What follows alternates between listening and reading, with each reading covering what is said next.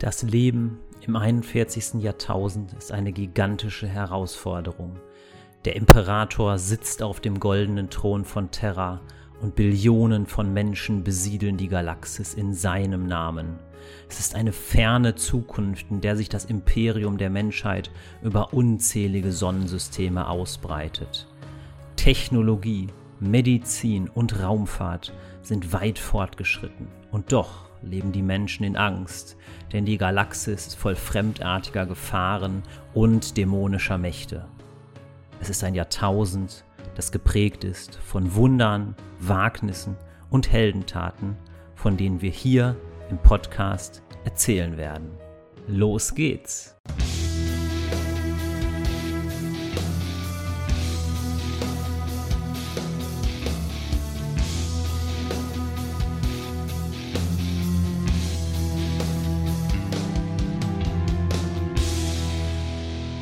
Ja, schönen guten Abend beim Warhammer Welten Fan Podcast. Mein Name ist Lasse und meine beiden Mitstreiter sind einmal der Moritz. Hallo. Und der Thomas. Ja, hallo zusammen. Willkommen zur heutigen Folge. Genau, unsere heutige Folge wird um den Orden der Ultramarines gehen. In meinen Augen der vielleicht nicht coolste Orden der Space Marines, aber vielleicht einer der liebenswürdigsten Orden der Space Marines. Ich glaube, das wird eine interessante Folge, weil die Ultramarines auch in der Warhammer Community gewisse Reibungspunkte mitbringen. Ne? Ob es jetzt von der Lore ist oder vom Standing der Ultramarines im Bereich Tabletop Games Workshop selbst. Wenn ich euch beiden fragen würde, ja, was kommt euch denn zuerst in den Sinn, wenn ihr an den Ohren der Ultramarines denkt? Ja, ich lese aktuell einen Roman vom Graham McNeil. Das ist der Roman Nachtjäger, zu Englisch glaube ich Nightbringer. Und da geht es ganz prägnant um die Ultramarines, insbesondere um den Captain Uriel Ventris. Und den finde ich als Figur sehr, sehr interessant. Er ist ein nahbarer, recht menschlicher Space Marine. Sprich, Uriel Ventris als Figur gefällt mir erstmal sehr gut. Ja, und wenn ich daran denke, denke ich in erster Linie an Blau. das ist jetzt das Offensichtliche, aber irgendwie, das sind so, ja, das ist die Armee der Space Marines, finde ich, die überall gezeigt wird und insofern ist die Farbe einfach das, was so unglaublich präsent ist. Also das offensichtlich. Und ansonsten, ähm, ja, die großen Helden, so jemand wie Reboot Gulliman, äh, das sind einfach besondere Figuren und das ist auch, glaube ich, das, was man mit den Space Marines dann vielleicht so als erstes verbindet. Hm, du sagst auch Space Marines, weil die Ultramarines wahrscheinlich den Prototypen eines Space Marine Ordens darstellen. Aber jetzt stellt sich mir ja die Frage, ab wann ist es denn so, dass die Ultramarines den Mittelpunkt der Darstellung von Space Marines seitens Games Workshops darstellen? Ich glaube, es ist schon relativ lange so, ne? Es gab ja auch mal so eine Box-Sturmlandung auf, auf Black Reach oder so. Da waren ja, glaube ich, auch schon die Ultramarines und die Orks drin, so wie ich mich erinnere. Ja. Also ich denke, spätestens ab der vierten Edition, so ganz grob von 40k, sind die schon sehr in den Vordergrund geschoben worden. Ich meine, auf der dritten Editionsbox, das war meine Starterbox, da waren noch die Black Templar vorne drauf. Ähm, aber äh, wie du gerade sagst, Moritz, danach sind die immer präsenter geworden und irgendwann gar nicht mehr wegzudenken. Ähm, zumal aber auch schon damals vor dem Laden ja diese riesigen Space-Figur-Statuen ähm, standen. Die waren, glaube ich, auch schon blau.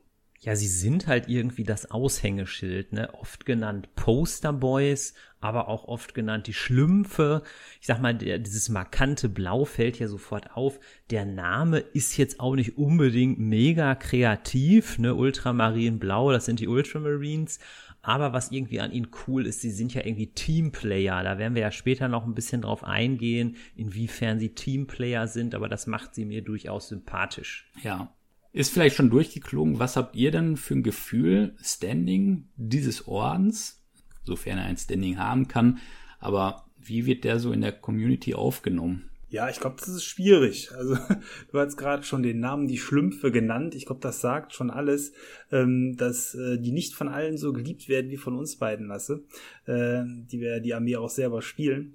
Die äh, Ultramarines sind natürlich eben, weil sie die Posterboys sind, auch oftmals diejenigen, die vielleicht von ja, von, von anderen Spielern deswegen als leicht nervig empfunden werden, weil die einfach so überrepräsent sind und immer wenn neue Figuren kommen und äh, auch gerade wenn es limitierte oder Sonderfiguren sind, das sind schon häufig Figuren der Ultramarines. Und wenn man dann diesen Orden nicht spielt, denkt man sich vielleicht auch, ja, Mist, ich hätte eigentlich auch gern so eine coole limitierte Figur und dann gibt's die wiederum äh, nicht für meine Armee. Was im Umkehrschluss sogar für mich einer der Gründe war, neben der Farbe, ich mag Blau ganz gerne, warum ich äh, überhaupt mit der Armee angefangen habe, weil ich mir gedacht habe, okay, wenn das die Armee ist, die am meisten gefordert wird, habe ich einfach die gewaltigste Auswahl an Miniaturen, die ich ähm, dementsprechend bekommen kann. Und das war ja, mhm. also mit einer der Hauptgründe auch für mich, diese zu nehmen. Also weniger eben die Schlagkraft oder ähnliches. Ähm, da mhm. sind ja sowieso nicht so vorne mit dabei. Genau, ich glaube, da sind die Ultramarines ja relativ durchschnittlich. Ähm, Moritz? Wir machen ja immer ein Vorgespräch oder so ein kleines Vorgespräch und du hast ja auch ein paar Shownotes gemacht. Ähm, ich glaube, so schlecht, wie man das vielleicht manchmal glaubt, ist vielleicht das Standing gar nicht bei den Ultramarines. Es gibt natürlich sicherlich manche, die die, die irgendwie doof finden. Ich sehe auch ein paar kritische Punkte, aber ich würde mal sagen, ich glaube, so im Durchschnitt sind sie doch eher beliebt. Also ich mag sie grundsätzlich auch. Ich finde nur das Phänomen, was der Thomas gerade beschreibt, halt teilweise irgendwie so ein bisschen unfair. Da werden wir später auch noch drauf eingehen, dass sozusagen von der, von der Finanzkraft, von dem Support ähm, vielleicht manchmal zu viel in die Ultramarines fließt. Aber Klammer auf, ich mag sie auch sehr gerne. Ich finde sie auch erstmal als Armee cool und schön. Hm. Ja, ne, ich glaube auch, weil ähm, wenn man sich auch die Hintergrundgeschichte anbelang, äh, anschaut, dass da die Ultramarines ja vielleicht schon eine ganz interessante Gruppe sind, äh, unabhängig vom Tabletop selbst, von den Miniaturen, die natürlich auch, weil sie halt äh, im Vordergrund stehen, auch viele Romane erhalten haben, in denen viele Charaktere halt ähm, ins Blicklicht gestellt wurden. Genau. Ne, von daher ein ganz interessanter Orden. Ähm, aber vielleicht sollte man sich ja mal überlegen von der Hintergrundgeschichte, wo kommen die Ultramarines her? Was ist deren Ursprung? Ähm, wie sind sie entstanden und wofür stehen die vielleicht ja im Setting von Warhammer 40k? Habt ihr da Hintergrundinformationen?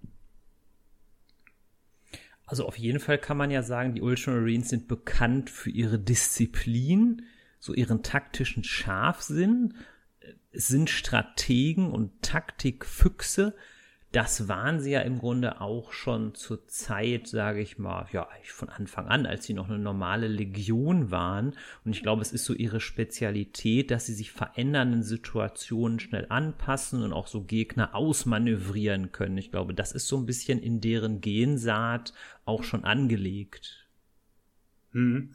Und ähm, was ja interessant ist, es ist die 13. Legion, also jeder große Orden ist ja eine Legion und 13 ist ja gemeinhin eigentlich die Unglückszahl. Das finde ich ganz witzig, dass quasi die Posterboys damit die Unglückszahl bekommen haben.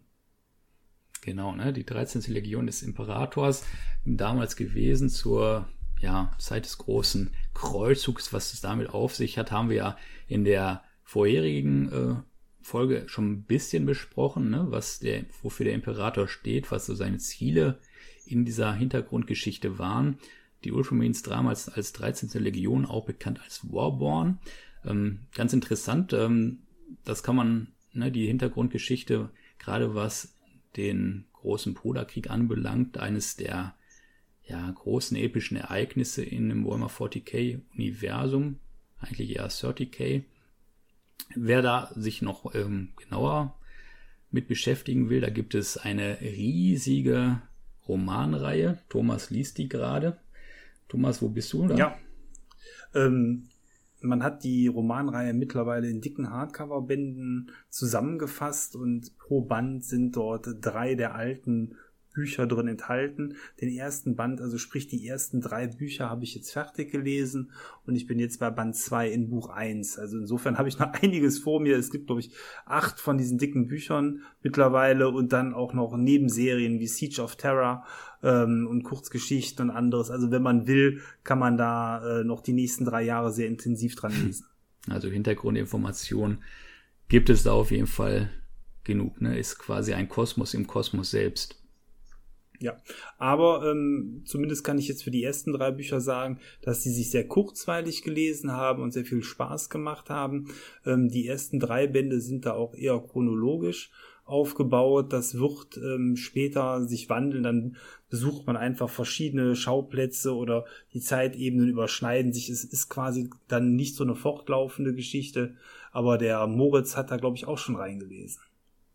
Genau, also die ersten drei Bücher oder der erste Sammelband ist auch eigentlich, finde ich, fast das Beste. Also man möge mich korrigieren, aber das fand ich relativ gut. Da geht's ja, glaube ich, um diesen Gabriel Loken von den Luna Wolves, äh, der ja so ein bisschen als korrektes Arschloch beschrieben wird, aber trotzdem eine positive Figur ist. Später hat's mich ehrlich gesagt bei der Serie so ein bisschen verloren, weil es doch später sehr, sehr düster wird. Später wirklich, da denkt man, meine Güte, das ist ja an Schlechtigkeit gar nicht mehr zu überbieten. Ähm, also ich brauche, gerade wenn ich einen Roman lese, zumindest eine Figur, die ein bisschen sympathisch ist. Ansonsten wird es bei mir beim Lesen schwierig. Hm. Ja, was die Service hier anbelangt, die Romanreihe, ne, endlos lang, ähm, habe ich noch gar nicht reingelesen. Ich weiß auch gar nicht, wann unser Orden der Ultramarines oder die Legion der Ultramarines, die damals noch Warborn hieß, da äh, wirklich ähm, zum Tragen kommt, wegen der Lore, auch vielleicht etwas später. Es gab eine Reihe von Forge World, die auch diese Host Heresy ähm, thematisiert. Und da im Band 5 wird einiges über die Ultramarines gesagt, dass sie quasi wie alle Space Marine transhumane Krieger sind, übermenschliche Soldaten im Prinzip, die das Erbmaterial des Imperators, besser gesagt eines seiner Gensöhne äh, des Primarchen Wubuti Gilliman tragen und damit quasi die Superkrieger des Imperiums darstellen. Moritz, du hattest ja gerade schon gesagt, Eigenheiten ne, der Ultramarines, ähm, die sich in der Gensaat widerspiegeln. Ähm, Disziplin, Ehre, Mut, eigentlich alles positiv zu bewertende Attribute, was das anbelangt. Was fällt uns da noch ein? Ich versuche ja gerade bei Space Marines immer nach den Besonderheiten zu suchen, weil ich sag mal sowas wie Tapferkeit oder Mut das haben ja wahrscheinlich viele oder sogar alle Space Marines. Ich glaube, das Besondere bei der Gensaat der Ultramarines ist halt dieses analytische Denken, dieses Bedenken der Planung. Also das heißt, jedes Detail wird im Voraus geplant. Also sprich, Ultramarines treffen meistens, wir können später nochmal über Ausnahmen reden, keine vorschnellen Entscheidungen. Die haben also für jede Eventualität ein passendes Gefechtsmanöver bereits gedanklich ähm, vorgeplant. Ähm, ich habe auch mal in ähm, den Pen and Paper Rollenspielbüchern geschaut. Da ist es tatsächlich so, wenn man da ein Ultramarine spielt, ist die besondere Fähigkeit, dass sie sehr gut mit anderen auch kommunizieren können, dass sie zum Beispiel sehr gut mit imperialen Streitkräften zusammen, äh, zusammenarbeiten können, dass sie auch mit anderen Marines zusammenarbeiten können. Also da, zumindest im Pen and Paper, sind es oft die kommunikativen Fähigkeiten, die ähm, da hervorstechen. Mhm. Genau, ne? Also da haben sie auf jeden Fall, denke ich mal, gutes Erbmaterial mit auf den Weg bekommen halt. Ne? Wir hatten ja gesagt, Primarch, Wubute Gilliman, Primarchen, wie gesagt, die erste Reihe an genmodifizierten Supermenschen, äh, die vom Imperator selbst geschaffen wurden aus seinem äh, Erbmaterial, die ihm dabei helfen sollten, ähm, das Universum zu befrieden in Gänsefüßchen, ob das wirklich befrieden ist oder zu unterdrücken. Ne, da kann man sich drüber streiten, aber auf jeden Fall zusammenzuführen. Das war die Idee hinter diesem Primarchen und der Ute Gilliman ist da der, die 13. von 20 Iterationen gewesen. Und jeder von diesen Primarchen steht halt für seine Gensaat für seine Legion und die Ultramarines stammen da quasi von ihm. Ja, was geschah denn mit diesen Primarchen zur Zeit des großen Kreuzzug? Wir wissen es nicht, Lasse. Bitte erleuchte uns. Die Frage musst du uns jetzt beantworten. genau. Oh. Wie das Licht okay. von Terra. Erleuchte uns. Das Licht von Terra werde ich euch, nein. Genau, also in der Hintergrundgeschichte ist es so, ähm, im Prinzip wie so eine Art Schöpfungsmythos, dass die Chaosgötter, wir hatten ja auch in der letzten Folge schon gesagt, dass das quasi ja in der Lore verankert die Gegenspieler des Imperators sind oder schon immer waren, dass die dessen gewahr wurden, dass der Imperator in einem stillen Kämmerlein diese ja, super Soldaten, diese Primarchen ähm, in Laboren heranzüchtet.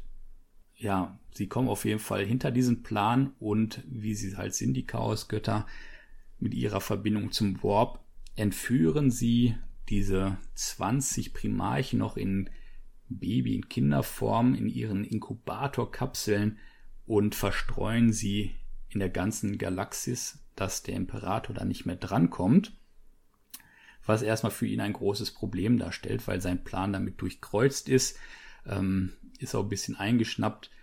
Und das ist quasi der Geburtsmoment der Space Marines, weil der Imperator noch quasi die Gensaat hat, aber sagt, ja, okay, wenn ich jetzt nicht meine 20 Primarche mehr habe, in die ich viel Arbeit reingesteckt habe, kann ich vielleicht Gänsefüßchen minderwertigere Space Marines erschaffen und mit denen vielleicht diesen Kreuzzug starten. Und vielleicht finde ich ja auch einige dieser Primarchen auf diesem Weg wieder. Ja, ich meine, das wird ja auch tatsächlich in diesen Horus Heresy Büchern ähm, mit beleuchtet, auch schon in den ersten dreien, die ich jetzt gelesen habe, ähm, dass, dass einfach eben so gezeigt wird, wie die Space Marines in die Gal Galaxis ausrollen und dann die ganzen Welten versuchen, du hast es eben befrieden genannt, äh, man könnte auch sagen kontrollieren, die ähm, humanoide Lebensformen haben, aber ähm, die sich noch dem Imperium nicht wieder zurück angeschlossen haben. Das ist schon fand ich äh, ein sehr interessanter Aspekt an dieser Geschichte zu sehen, mit was für einer ja, militärischen Gewalt dort ähm, dann über diese Welten hereingebrochen wird, wo auch wirklich wieder dieses Prinzip von Gut und Böse komplett verschwimmt, weil ähm, die Space Marines meinen, im Guten zu handeln, aber wenn man das mal wirklich kritisch beobachtet, ähm, wird einem sehr schnell klar, also ganz so gut sind sie nicht. Hm, genau, ne? also das Dogma ist ja immer der Ultramarines oder Space Marines quasi für das Imperium zu handeln. Aber da stellt sich dann immer die Frage, ja, was ist denn das Imperium? Ne? Ist es das Volk, die Menschheit ne, selbst, ähm, für die man da kämpft? Oder ist es die Idee eines Imperiums, das von einem Imperator ähm, zentral regiert wird? Ne? Also das ist sicherlich eine ganz interessante Angelegenheit. Hintergrundgeschichten technisch hat der Primarch der Ultramarines, quasi der Genvater, ein relativ angenehmes Schicksal. Wir werden vielleicht nochmal zu anderen Orden kommen, gerade zu ähm, Space Marine Legionen, die dann dem Bösen verfallen sind, dass die eventuell ein anderes Schicksal erreicht hat. Auf jeden Fall landet die Inkubationskapsel von Gilliman auf dem Planeten McCrack. Ein relativ lebensfreundlicher Planet, wo eine zivilisierte Kultur lebt. Ist ähnlich so eine Feudalwelt und ähm, Gilliman wird da gefunden von einigen Adligen, die ihn dann zu der, einem der beiden Herrscher des Planeten bringt, dem Konsul Connor Gilliman. Merkt man auch schon Konsul. Ne, wo kennen wir das her? Ne, so ein bisschen aus dem Römischen entlehnt. Das ist auch so ein Leitbild, was die Ultramarines dann hinterher prägen wird. Ähm, und dort wird er halt adoptiert von ihm und wächst dort auf. Da frage ich direkt mal was dazwischen. Ähm, der Name ist ja schon etwas sperrig.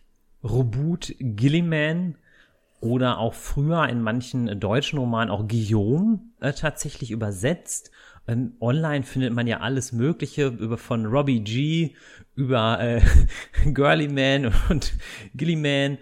Ähm, ja, das, meine Frage ist, klingt der Name nicht auch durchaus französisch? Oder wenn man jetzt an so einen Cato Sicarius denkt, sind die Ultramarines eher die Römer? Oder findet ihr generell bei Weimar 40.000 sind solche Vergleiche schief? Ja, also ich finde schon, dass man an den Modellen natürlich sehr viele hm, Aspekte der römischen Legion wiederfindet. Also sei es jetzt eben die Ikonografien mit diesen Standarten mit Adlon und äh, das erinnert mich alles an die Asterix-Comics oder eben an mein altes Lateinbuch.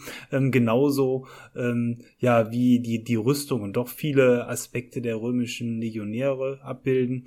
Mm, der Name selber, muss ich aber auch sagen, ja, klingt irgendwie eher französisch. Hm. Das ist auch so eine Eigenheit ne, des, äh, der deutschen Übersetzung. In allen anderen Sprachen hieß er von Anfang an Rubuti Gilliman halt. Ähm, Gerade wenn man, ne, seitdem Warhammer dann auch so ein bisschen auf YouTube vertreten ist ähm, und man da die Aussprache hat, das ist das von Games Workshop vertretene.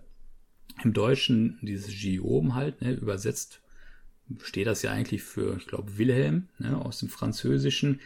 Ähm, ich weiß gar nicht, warum, äh, habe ich schon öfter mal nachgeschaut, aber da gibt's glaube ich, keine richtige Antwort, warum es im Deutschen so übersetzt wurden. Ob vielleicht Gilliman ein bisschen sperrig, bisschen schief klang und man da dachte dann Gion, vielleicht das hört sich so ein bisschen staatstragend an, ne, wenn man... Nimm mal ein anderes Wort, was keiner aussprechen ja, Wenn kann. man so in die französische Historie guckt, gibt's ja auch einige äh, mit Vornamen Guillaume, äh, äh, Tempelritter und andere Paladine dort, ne, die Staaten gelenkt haben oder viel Einfluss hatten. Vielleicht kommt es daher, ich weiß es nicht.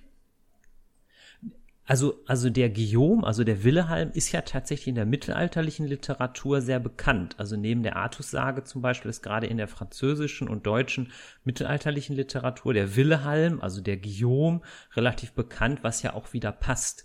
Aber der Name ist wirklich sperrig. Also ich hatte mal bei dem Pen and Paper Rollenspiel Wrath and Glory ein Space Marine gespielt und äh, da habe ich auch vorher überlegt, gerade im, im Pen and Paper, da muss man ja diese Person dann auch verkörpern. Und wenn du jetzt ein Imperial Fist bist und du kannst sagen, ja, für Dorn, ich setze mich hier für Rogel Dorn ein, da war, es ist, geht einem so leicht von den, Lipp, von den Lippen, aber zu sagen, hier, ich stehe hier ein für Robuti, äh, wie heißt er noch gleich? Das ja, das ist schon ein bisschen schwierig. Lehmann ne, das ist auch was anderes. Das sind alles schneidigere Namen. Ja. Da gebe ich recht dir.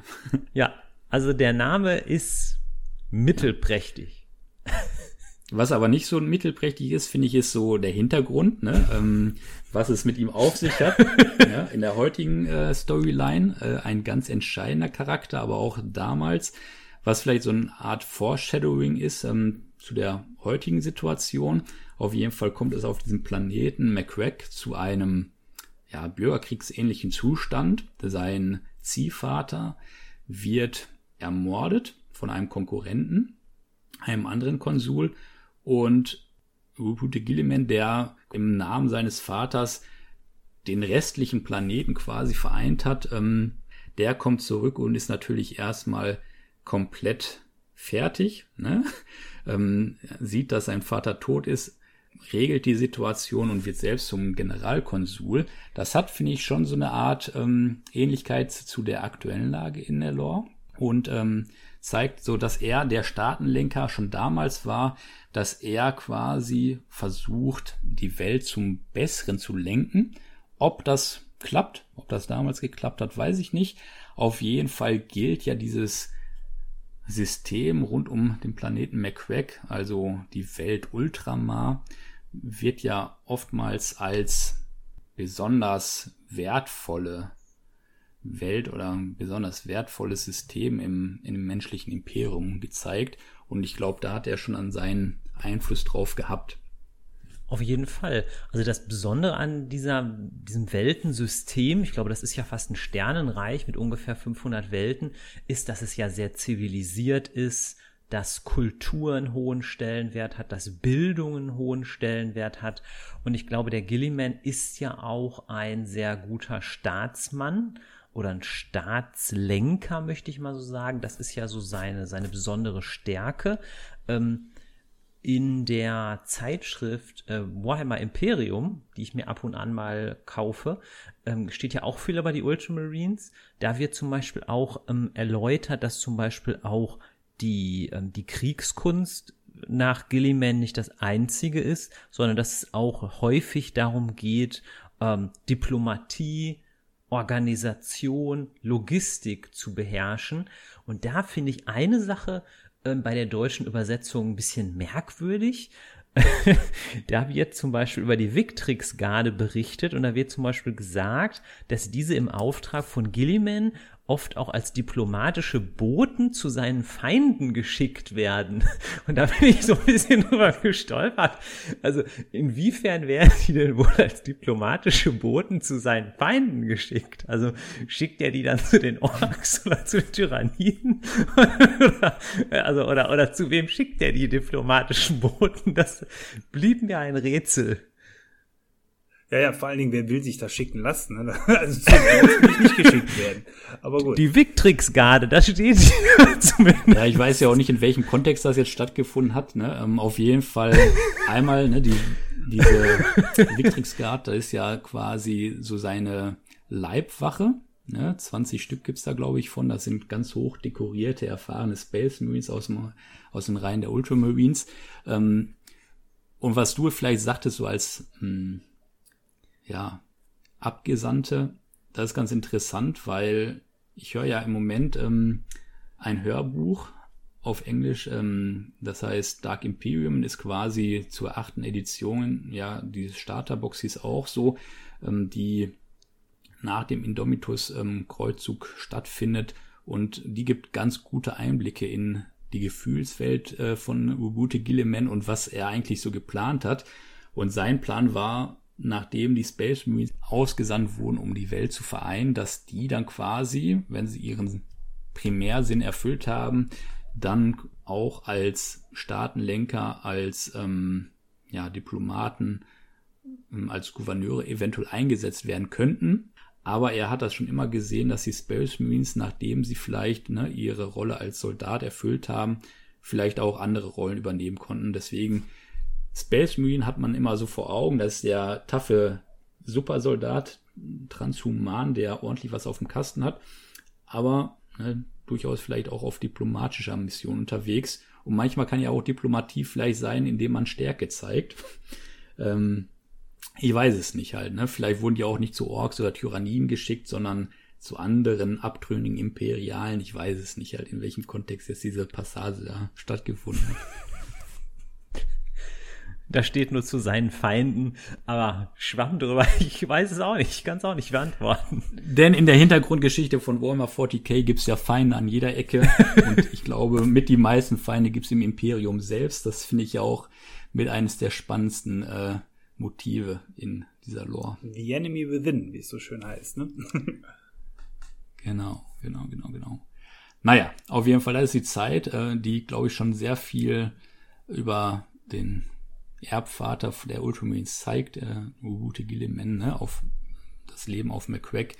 Was hat er da gemacht? Ja, und weil er das da ordentlich alles organisiert hat, wird auch der Imperator irgendwie ähm, am anderen Ende der Galaxis auf ihn aufmerksam und äh, der Imperator macht sich dann auf äh, nach McCrack, um da mal nach dem Rechten zu schauen, denn er ahnt schon, dass vielleicht einer seiner Söhne in Anführungszeichen da seine Hand in Spiel hat. Naja, und dann kommt er da an und ähm, übergibt ihm dann das Kommando über die 13. Legion und spätestens ab da heißen die Warborn an Ultramarines. Ja, und damit sind wir eigentlich auch schon in der Zeit des großen Bruderkriegs der Horus Heresy, mit denen Thomas und ähm, Moritz sicherlich ähm, auch was anfangen können und ähm, da auch wahrscheinlich viel gelesen haben. Ich habe da, sage ich mal, was Roman anbelangt, nicht so viel gelesen. Das ist dann eher Hörensagen äh, und Fragmente, die ich da aufgeschnappt habe. Äh, die Ultramarines spielen da vielleicht anfangs auch gar nicht so eine große Rolle, deswegen können wir da den Anfang auch, glaube ich, ein bisschen kürzer halten. Einsteigen tun die Ultramarines quasi in diesen großen Konflikt bei einer fundamentalen Schlacht, der sogenannten Schlacht um Karls. Karls, kannst du das aussprechen, Thomas? Weißt du, wie das genannt wird. Ähm, du hast eben schon hier, ja, McRack hast du, glaube ich, gesagt, so souverän ausgesprochen. Das ist ja ähnlich wie Gilliman und all die anderen Dinge, das sind alles Namen, die man, glaube ich, mannigfaltig aussprechen kann. Ich würde jetzt Kelt aussprechen, aber ähm, ja, ja, es ist aber auch ein bisschen geraten. Auf jeden Fall, da geraten die Ultramarines ähm, äh, und Robute Gilliman dann in diesen Bruderkrieg herein. Ähm, werden angegriffen von der 17. Legion, den Wordbearers. Diese beiden Legionen haben in der Lore eine Vorgeschichte. Das ist tatsächlich der einzige Horus Heresy Band, in den ich äh, als Hörbuch mal reingehört habe, weil der mich thematisch sehr interessiert hat. Ich glaube, Horus Heresy 14, der erste Ketzer heißt das, ist auch von einem meiner Lieblingsautoren, Aaron Dembski Bowden. Hell's Reach ist zum Beispiel einer von den Romanen, wo die Black Templar im Mittelpunkt stehen. Ja, auf jeden Fall wird in diesem Roman so ein bisschen beleuchtet, ja, warum gerade vielleicht die Word Bearer so einen Hass auf die Ultramarines haben. Wisst ihr da etwas zu? Nee, soweit bin ich äh, tatsächlich beim Lesen noch nicht vorgedrungen, aber ich habe es noch vor. Deswegen, also deswegen habe ich auch diesen Roman so ein bisschen vorgezogen, weil ich das vom äh, Motiv sehr spannend finde. Und was auch zeigt, ne, dass es dieses Gut und Böse vielleicht in Warhammer 40k gar nicht so gibt. Denn das geht zurück auf diesen großen Kreuzzug, wo der Imperator die Menschheit zusammengeführt hat. Und eine der Welten, die der Imperator mit seinen ganzen Space Marine Legionen halt unterwirft, ist ähm, eine Welt, auf den der ähm, Lorga, der Primarch der Wordbearer, dann Fuß fasst und da einen Götterkult um den Imperator schafft. Ähm, und der Imperator als erstes Mal so als Gottheit verehrt wird von den Menschen, aber auch von dieser Legion.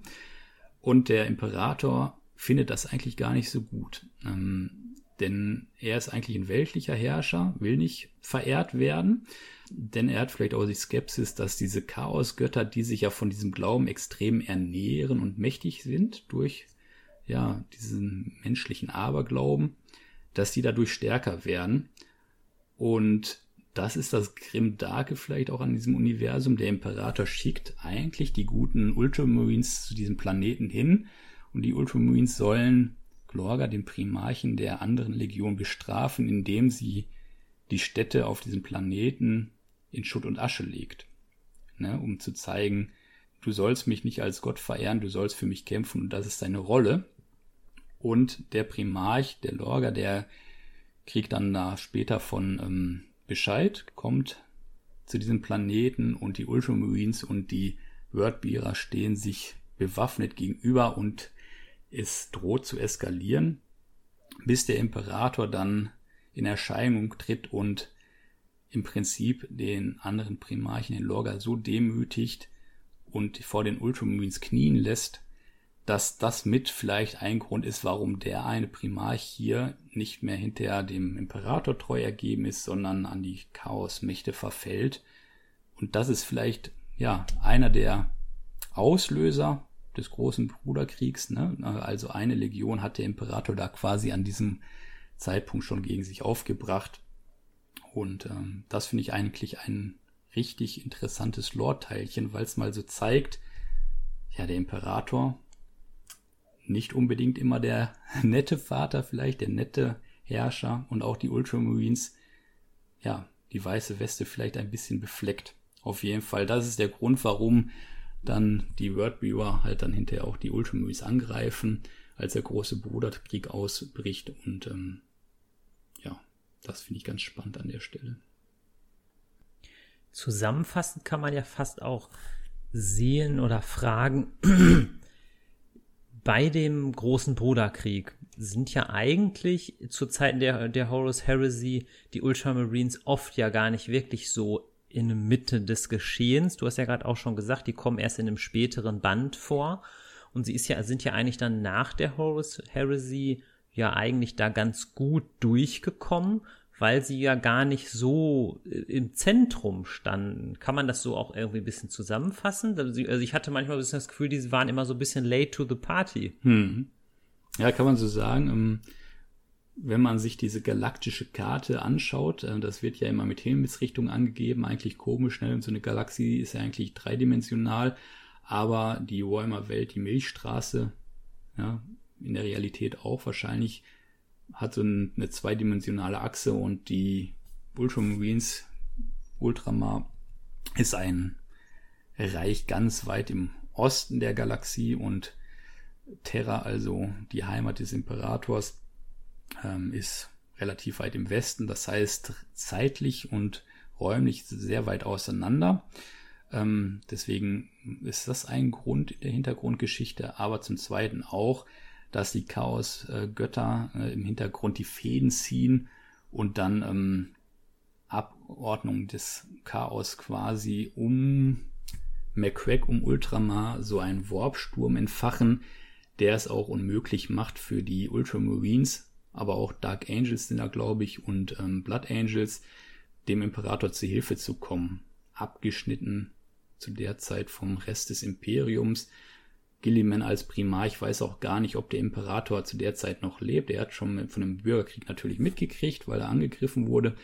Aber wie der Stand auf Terra ist, weiß er zu der Zeit gar nicht.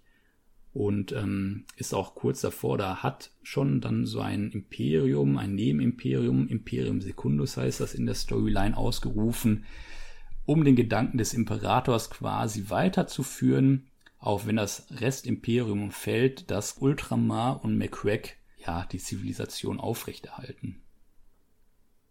Das passt ja wiederum zu den Ultramarines, die ja als sehr strategisch beschrieben sind. Da werden direkt alle Möglichkeiten ausgelotet. Was ist, wenn es schieflaufen sollte, ne? Genau, das große Ganze im Blick zu haben, ne? Das finde ich das Reizvolle an dem Orden oder an der Legion der Ultramarines. Ja, aber das ist auch dieser Grund, dieser Warpsturm, der die ähm, Ultramarines erstmal zurückhält.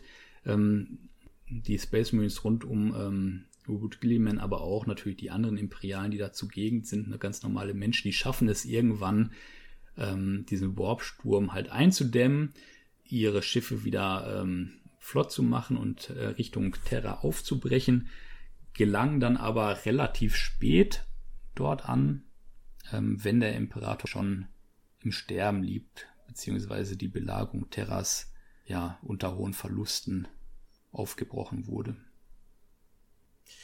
Lange Geschichte, ne? ihr seht schon, das ist sehr komplex. Ähm, was vielleicht interessanter ist bei den Ultramarines ist die Nachwirkung, die dieses ja, zu spät kommt vielleicht, aber auch dieser Bruderkrieg, der ja sehr verlustreich war in der Storyline geführt hat, ja, was sind denn die Nachwirkungen gewesen, ne, wo die Ultramarines oder Ubute Gilliman großen Einfluss hatten?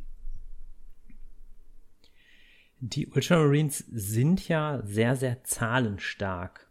Also es sind ja einfach sehr, sehr viele, 500 Welten, es sind ja einfach Mengen, sind einfach Massen.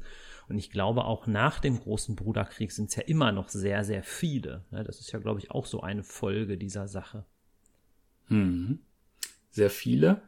Und ähm, im Hintergrund ist ja auch Ruti Gilliman Gründer der Space Marines, wie wir sie heute kennen, von der Ordensstruktur.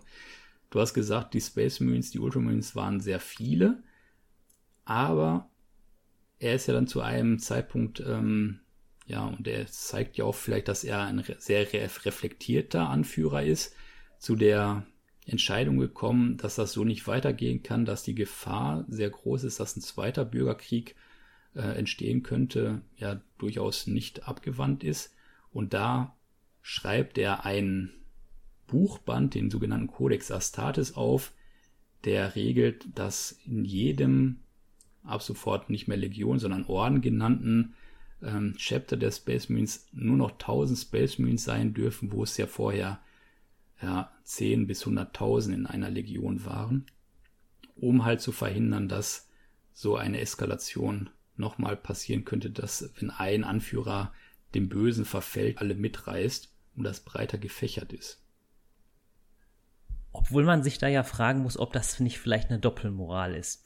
Weil ähm, der Roboti Gilliman sagt so, wir machen jetzt diesen Codex Astartes, pro Orden nur 1000 Space Marines ja, aber Nachfolgeorden darf man ja so viele haben, wie man möchte. Und der Rubuti Gilliman hat natürlich sehr, sehr viele Nachfolgeorden, scheinbar legal nach dem Codex Astartes, cheatet ja so ein bisschen. Die Space Wolves hingegen sagen, pff, wir halten uns da gar nicht so ganz genau dran, sind halt vielleicht eine Handvoll mehr als 1000 Space Marines, sind dadurch so ein bisschen so die bösen Boom, halten sich nicht an dem Kodex, Pfui Spinne sozusagen oder Pfui Wolf Und das finde ich ist ein bisschen so eine Doppelmoral, weil, weil würde er jetzt, würde es jetzt irgendwie nochmal so ein, es ist natürlich alles ausgedacht, aber würde es jetzt nochmal so eine Storyline geben mit so einem Bruderkrieg, dann hätte er natürlich ganz trotzdem mehr Leute unter sich, die er aber rechnerisch bisschen anders beziffert. Ja, hat er sich gut überlegt. Da kommt der Stratege wieder. Ja. er hat's ja auch, er hat's ja auch geschrieben, genau, das genau. Reglement. Die Geschichte wird immer vom äh, Sieger geschrieben, ne? Nee, aber das ist auch ganz interessant, weil du das aufgreifst im äh, aktuellen Kodex ähm, der ähm, Space Marines, glaube ich, nicht Ultramarines, sondern Space Marines sogar, steht auch, dass durch diesen Codex Astartes er das schon ganz geschickt gemacht hat, dass halt durch diese Abstammung halt ähm, er, er unabhängig davon, dass er einfach ein Sohn des Imperators ist, äh, genetisch, da, dass er einer der mächtigsten äh, oder die mächtigste Person im Imperium ist. Ne? Also ja, hat er gut eingefädelt, würde ich auch sagen. Ja, weil du eben sagtest, eben die Legionen wären vorher natürlich größer gewesen als die einzelnen Orden der Space Marines. Da war auch ein Bild in den Horus Heresy Büchern, was sich bei mir so eingefressen hat im Hirn. Ähm, da ist von einer Truppenparade die Rede gewesen, wo man einen kompletten Kontinent planiert hat, damit die Schiffe der Ultramarines beziehungsweise der Space Marines, Entschuldigung, ähm, dort landen können und alle dementsprechend aufmarschieren. Das muss man sich mal vorstellen. Kompletter Kontinent. Krass. Alle Berge abgetragen, alles. Was mich ja mal interessieren würde, aber das müssten wir als investigativer Podcast eigentlich mal nachforschen, dieser, ähm, dieser Kodex. Also da steht ja was drin über Militärorganisation, über Strategie, über Taktik es ist irgendwie ein heiliges Buch, fast so Charakter wie eine Bibel.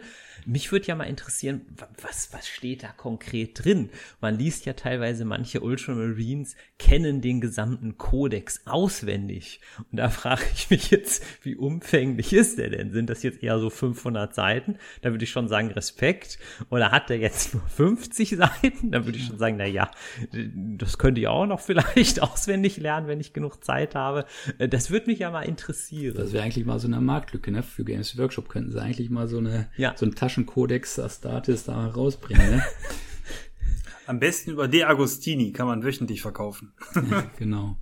Ja, ja, Aber selbst die Ultramarines, ne, ähm, halten sich ja auch nicht immer an den Codex Astartes. Ähm, es gibt Bereiche, wo dann auch mal fünf Grade sein äh, gelassen wird. Auch ähm, Obuti Gilliman als derjenige, der den geschrieben hat, ist auch reflektiert genug, um ja, Ausnahmen, Ausnahmesituationen zu schaffen, wo er sich da nicht drauf äh, dran halten muss. Ähm, von daher ist das auch so, so eine Sache halt. Ne? Du hast ja gesagt, Uriel Ventris hast du äh, Roman zugelesen. Er ist ja auch ein Beispiel dafür, dass ein guter Ultramarine ganz genau weiß, wann er sich daran zu halten hat und wann nicht. Was ja irgendwie schon ein kleiner Widerspruch ist. Ja, wird auch von einem anderen total dafür angepfiffen, ich glaube noch irgendwie von so einem Admiral, und sagt, nein, das kannst du doch so nicht machen. Und ich habe dann nochmal die Stelle so ein bisschen nachgelesen, aber also ich versuche es mal so ein bisschen zusammenzufassen. Äh, also er will mit einem kleinen Raumschiff ähm, Elder abfangen hat aber irgendwie zu wenig Treibstoff und der Treibstoff reicht quasi nur, um einmal One-Way dorthin zu fliegen und die Elder anzugreifen und das widerspricht wohl dem Kodex. Also muss quasi ein Satz im Kodex sein, ähm, wenn du einen Feind mit dem Raumschiff angreifst, musst du immer genug Treibstoff haben, um wieder noch nach Hause zu fliegen. Finde ich eigentlich ganz lustig. Und dagegen wieder stößt, äh, verstößt er und sagt, nein, also das ist ihm so wichtig, ist die einzige Chance, die jetzt in die Finger zu kriegen, die Elder. Naja, lore-technisch ähm, kommen die Ultramarines dann natürlich äh, nach Terra. Dort wird alles geregelt soweit. Äh, der Kodex wird verfasst. Nicht alle Legionen, aber einige, die dem Kodex treu sind, werden dann halt äh, aufgebrochen. 1000 Space Marines pro Orden. Die Ultramarines halten sich natürlich dran. Ne? Der Genvater, der Primarch, hat mir verfasst. Ähm, es entstehen Nachfolgeorden, äh, Nova Marines White Consuls und so weiter, hat man vielleicht schon mal gehört. Und dann wird die Verfolgung der verräterischen Brüder der Verräterlegion der Primarchen aufgenommen. Und dabei wird Wutigilimen dann von seinem Bruder Fulgrim, der mittlerweile ein Dämon ist, des Chaos halt tödlich verwundet und in Stasis versetzt und schlummert dann bis ins 40. Jahrtausend, also ungefähr 10.000 Jahre und spielt eigentlich keine Rolle mehr. Und dann gibt es einen Zeitsprung und dann sind wir da eigentlich, wo die Handlung stattfindet. Genau, so die Zwischenzeit ist ja wenig beleuchtet eigentlich bei 40k, beziehungsweise 30k, also dieser Zwischenraum, aber ähm, ich finde es ganz gut, dass man jetzt angefangen hat bei 40k die Geschichte auch so ein bisschen voranschreiten zu lassen. Und gerade da spielt ja eigentlich der gute Herr Gilliman dann eine zentrale Rolle an der Stelle. Ja.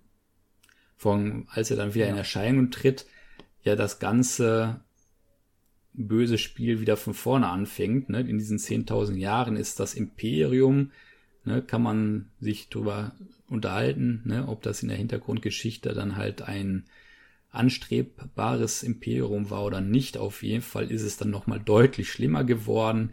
Der Imperator, ne, hatten wir in der letzten Folge gesagt, ist auf seinem Thron nicht mehr greifbar. Ne? Ähm, die Kirche hat ihn zur Gottheit erkoren, über alles andere gestellt, festes Regime eines hohen Senats, also ziemlich, ziemlich, ziemlich autokratisch.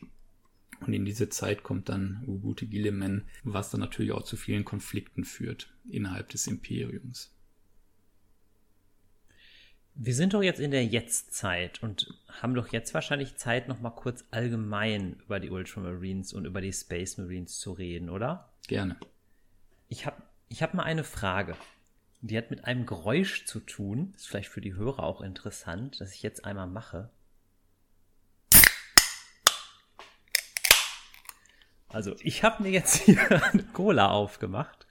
Aber ich frage mich, wie stellt ihr euch das vor? Was essen und trinken denn eigentlich so Ultramarines? Und wie sieht denn von denen so ein normaler Tagesablauf aus, wenn die nicht Krieg führen? Ich kann mir das gar nicht so wirklich vorstellen. Also ich glaube, da gibt's sogar tatsächlich Abhandlungen drüber, ähm, wie so der Tagesablauf aussieht. Und da ist recht wenig äh, Zeit für Freizeit eingerichtet. Ich glaube, das sind zwei Stunden oder ähnliches. Hatte ich, ich frage mich gerade, wo ich das gelesen habe, ob das in einem der letzten White Dwarfs war. Aber ähm, da war tatsächlich äh, der Tag sehr gut durchstrukturiert, äh, wenig Freude, viel Arbeit. so viel kann ich da festhalten. Vor da war ja so Space Marine halt auch nicht gut eingesetzt ist, indem er irgendwo zu Hause äh, in der Klosterfestung sitzt, sondern dann das Potenzial ja auch entfaltet werden muss, indem er auf irgendeinen Kreuzzug geschickt wird. Ja, das ist die Frage, ne? Vielleicht sind sie auch so übermenschlich, dass über dieses Menschliche, ne, gehen Space Marines auf Toilette und so vielleicht gar nicht so viel geschrieben wird. Ja, aber interessanterweise in dem Roman äh, Ultramarines macht mal ein anderer Space Marine was, was ja schlecht ist, der passt irgendwie nicht auf. Und dann sagt der Uriel Ventris, so jetzt reicht's mir mit dir, du musst jetzt zehn Tage fasten. Und das muss also doch irgendwie scheinbar doch ja auch irgendwie eine Strafe sein. Sonst wäre es ja ein bisschen absurd, oder? Ja, man kann glaube ich schon sagen, dass die Space Marines so schon in so einem Klosteralltag sind, ne? Ob sie jetzt beten, glaube ich jetzt nicht bei den Ultramarines, aber ähm, so ja in sich kehren vielleicht, ne? Also ich glaube schon, dass die beten. Also ich habe in einem alten Codex Space Marines, also das ist jetzt ein älterer Codex Space Marines, aber der bezieht sich, glaube ich, auf die Ultramarines, gelesen, so, so ein Tagesablauf, wo die um 4 Uhr morgens ein Morgengebet machen, Beten und Meditation. Und was ich erstaunlich fand, ähm, dass die dann, da stand sogar tatsächlich was vom Essen, aber das konnte ich kaum glauben, um 13 Uhr, erste Mahlzeit des Tages. Oft handelt es sich dabei um für normale Menschen ungenießbare Substanzen und einheimische Lebensformen, die während des morgendlichen Gefechtstrainings erlegt wurden. Das heißt, ganz schön harte Burschen. So, erschießen dann vielleicht irgendwie, weiß ich auch nicht, ein Saurier oder ein Hai und der wird dann um, um 13 Uhr verspeist. Also ich finde sowas immer ganz interessant, weil ähm, man, man, man, das Thema ist ja, glaube ich, so ein bisschen so Transhumanismus. Es sind ja eigentlich keine Menschen mehr, aber ich glaube schon, dass sie essen müssen und, und trinken müssen. Ja, ja, es sind ja nach wie vor Menschen. Ich meine, die sind ja, die, äh, die jugendlichen Space Marines werden ja eben ausgesucht und dann findet die Verwandlung statt. Also insofern, äh, ja, denke ich auch. Also Essen und Trinken muss sein. Mhm.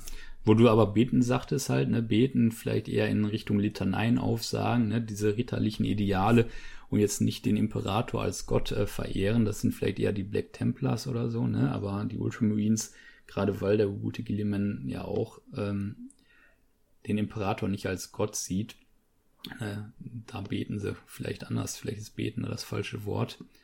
Ja, genau, aber diese Rituale, Litaneien, da sind sie dick drin auf jeden Fall. Wir hatten jetzt gesagt, die Ultramarines eigentlich, wenn man sich im Universum umschaut, ein relativ ja, umgänglicher Orden, ne, die für Ideale stehen. Gibt es denn in dieser umfangreichen Hintergrundgeschichte von Warhammer 40k vielleicht auch Bereiche, wo die Ultramarines vielleicht nicht so gut wegkommen? Also, wo ich ähm, ein bisschen fast schon schockiert war, das ist ähm, bei, oder nein, gewundert hat es mich natürlich nicht, aber in der Serie Warhammer TV, da gibt's ja eine Episode, die heißt, glaube ich, In the Garden of Ghosts. Da ähm, gibt's ja einen Kampf zwischen den Ultramarines und den Elder und der ist ja aus der Perspektive der Elder. Und da sieht man natürlich einerseits, was für fiese Gegner die Ultramarines auch sind, die wirklich keine Gnade kennen und da sieht man auch teilweise, wie grausam sie sind sind. Ähm, einmal, da hat wirklich so ein, so ein ähm, Ultramarine, so ein Elder im Würgegriff. Und ähm, dann sagt er sogar noch zu dem so Alien Dog, also so wirklich so du Hund. Und da habe ich schon gedacht, meine Güte, das ist schon ganz schön grausam und passt eigentlich gar nicht so zum Thema so, ähm, wir sind das Licht der Zivilisation, wir sind gebildet, wir sind kultiviert. Ähm, ich finde, da bricht's so ein bisschen. Und ähm, ja, also insofern, ja, es ist schon, das ist schon, glaube ich, ein Problem. Ich glaube eher, du vermenschlichst gerade Elder-Abschaum. Ich spüre ein wenig ähm, heretische Schwingungen hier im Podcast. nee, natürlich, du hast recht. Also, aber das ist, glaube ich, aber auch eben wieder das, äh, warum man sagen kann, es gibt halt nicht gut und böse und auch die Ultramarines sind nicht die klassischen Guten in allen Aspekten, auch wenn sie als Posterboys oft so wahrgenommen werden. Da sind mir, da bin ich ehrlich, da sind mir manchmal die Space Wolves durchaus sympathischer, die zwar vielleicht brutaler sind, die aber zumindest, was jetzt so mein Bild von den Space Wolves ist, eher versuchen, irgendwie das Gute zu tun. Die haben natürlich auch teilweise dann Schlechtes getan, aber so ein bisschen bei D&D äh, kennt ihr bestimmt beide, da gibt's ja diese, diese ähm, Kategorien, rechtschaffen gut, neutral gut, chaotisch gut, ähm, ja, da, also da würde ich sagen, sind fast die Ultramarines vielleicht rechtschaffen neutral, weil sie ja irgendwie ja schon so dieses, dieses System der Ordnung wollen, Ordnung, Ordnung, Ordnung, aber ähm, nicht vielleicht ähm, den Codex Astartes ignorieren würden, um jetzt vielleicht irgendwie äh, Gutes zu tun. Also da bin ich mir äh, nicht so ganz schlüssig. Mhm. Würde ich mitgehen. Ja, ist natürlich auch alles, weil es ja fiktiv ist, ne, ähm, immer äh, der Autor, der da sicherlich seine Schwingung äh, mit hat. Ne? Ähm, wie werden die da gerade ähm, dargestellt. Es gibt Romane oder Animationsserien, ne, wo du das gerade gesagt hattest, wo das ähm, vielleicht eher ein bisschen grausam wirkt. Dann gibt es Romane, wo man auch so innere Monologe mancher Ultramarines äh, dann vermittelt kriegt, wo das dann äh, wieder ein bisschen aufgebrochen wird. Unterm Strich kann man, glaube ich, sagen, dass sie sehr pragmatisch sind halt, ne, wegen auch ihrer Erb- äh, oder ihrer Gensaat, dass die die Mission vielleicht über alles stellen Ne? Ähm, und ja, da ist vielleicht ein Charakterzug, ja, der zweifelhaft ist, aber ne, man weiß auf jeden Fall, woran man ist. Genau.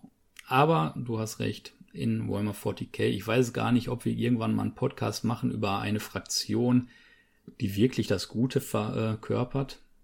Ja, es wird schwierig, aber in dieser aber in dieser D&D-Kategorie, sage ich mal so, äh, da gibt's ja zum Beispiel chaotisch gut oder so, da würde ich fast schon ein bisschen so die Space Wolves eher sehen, die sich zum Beispiel sogar auch mal gegen die Inquisition stellen, um Zivilisten zu schützen. Das ist ja schon irgendwie ein starkes Zeichen. Ne? Ähm, bei den Ultramarines kann ich es nicht so einschätzen, ob die sich gegen die Inquisition stellen würden. Ähm, schwierig zu beurteilen, müsste man nachforschen. Ich sagte, viele sagen ja, die einzig gute Fraktion sind die Tyranniden, die wollen sich nur vermehren und fressen. Äh, mehr nicht, aber keine politischen Motive. Aber ich glaube auch, äh, das geht zu weit, ja. Unterm Strich kann man, glaube ich, sagen, Ultramarines, ne, die sind ja stark mit dem äh, Sternreich Ultramar verknüpft. Ähm, das ist vielleicht für die auch nochmal eine andere Kategorie als der Rest des Imperiums. Was der Primarch sagt, ist ja trotzdem Gesetz. Dementsprechend, ja.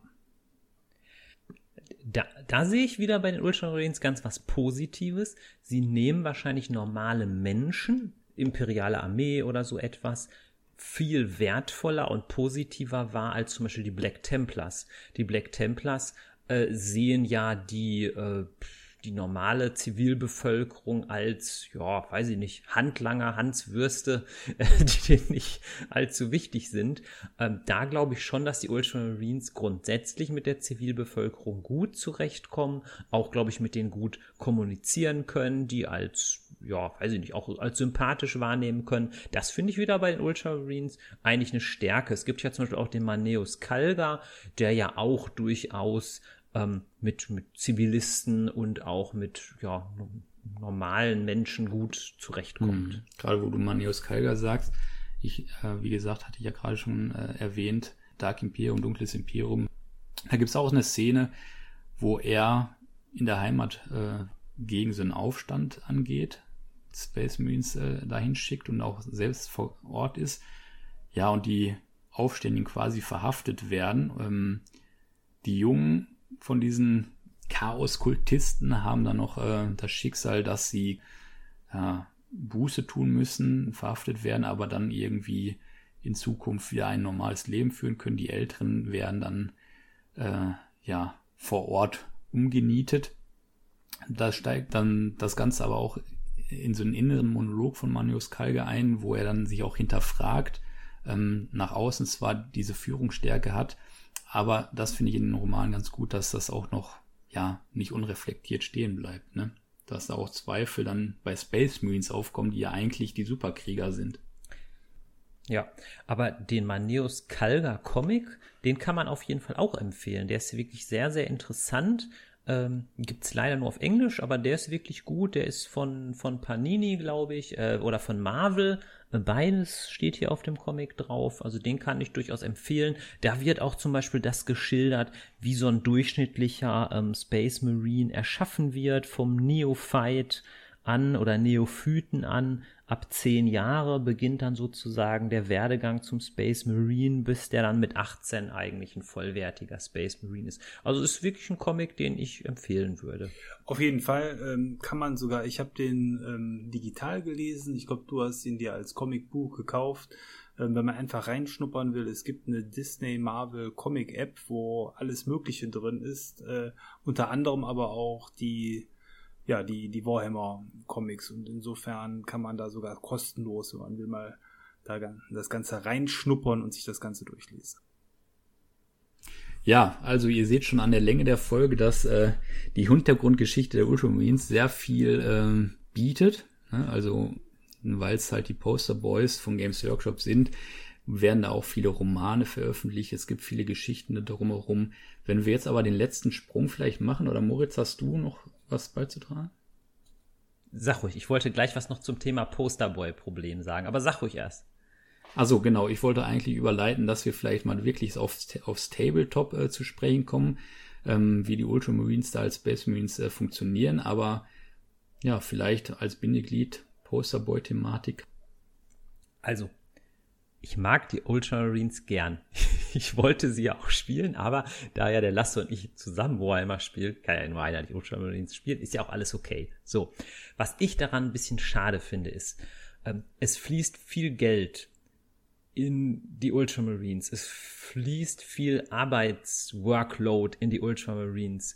Und das ist einfach was, was mich irgendwie ärgert. Also wenn das hier jemand von Games Workshop hören würde, würde ich sagen, bitte verteilt doch eure Finanzkraft ein bisschen besser.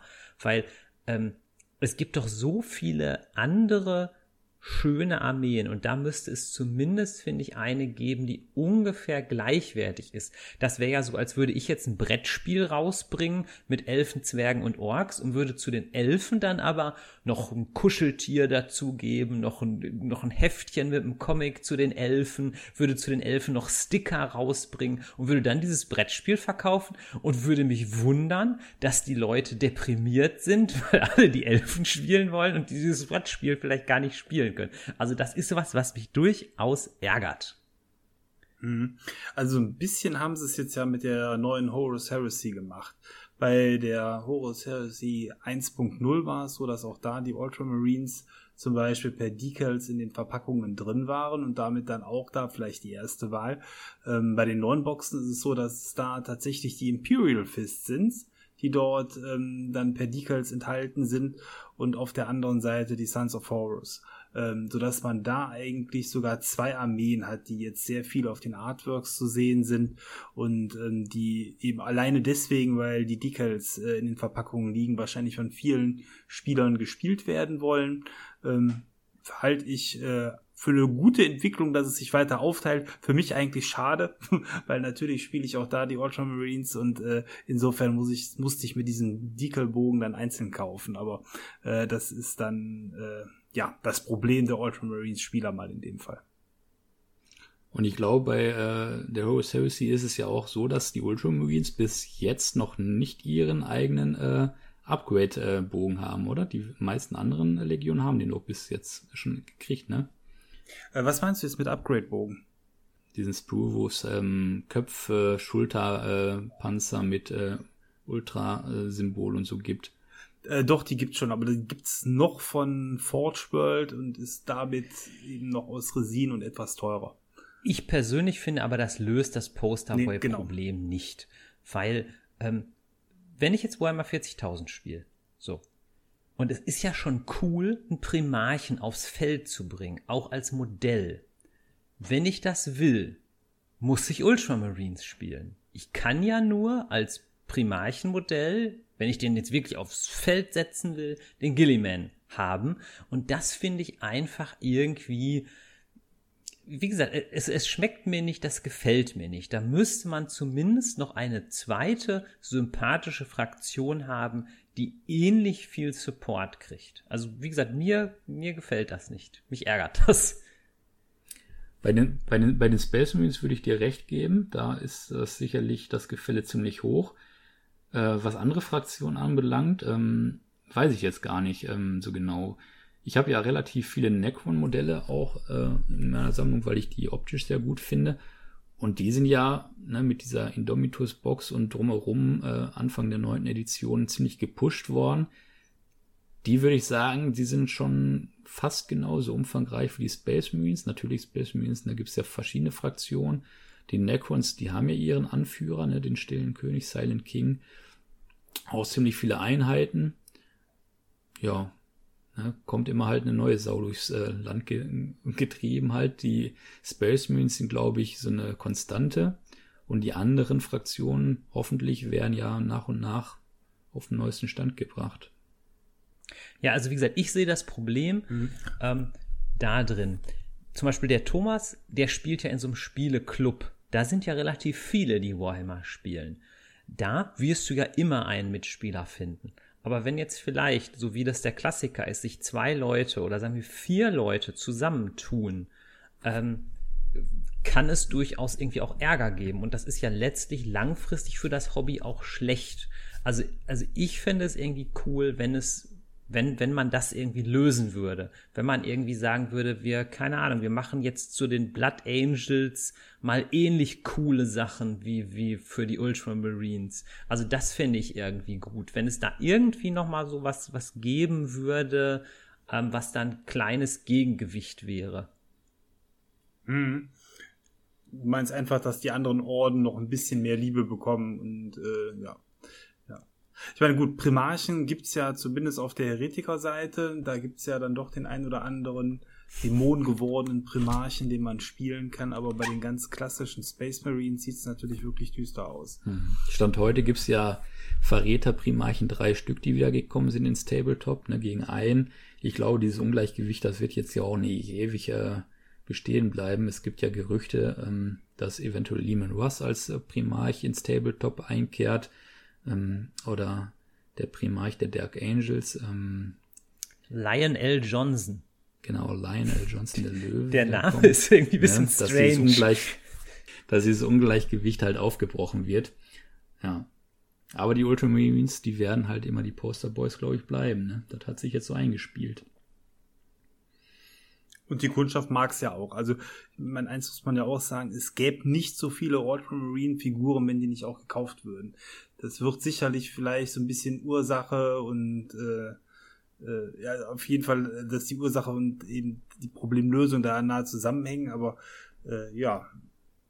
Und ich glaube auch, viele Leute sammeln primär äh, die Figuren und spielen noch nicht mal so. Da ist es dann vielleicht nicht das große Problem, dass alle Ultramarines oder Space Marines haben. Klar, wenn man dann hinterher Tabletop spielt, dann ist es ein Faktor. Wobei ich da auch glaube, klar, ich glaube, dass so viele Leute Ultramarines spielen, weil sie ja, sag ich mal, ne, im Spiel selbst gar nicht so die krasseste Fraktion sind. Ne? Thomas hat ja, glaube ich, auch mal erzählt in seinem Spieleclub, dass du da alleine die Ultramarines spielst, ne? dass andere eher andere Fraktionen bevorzugen.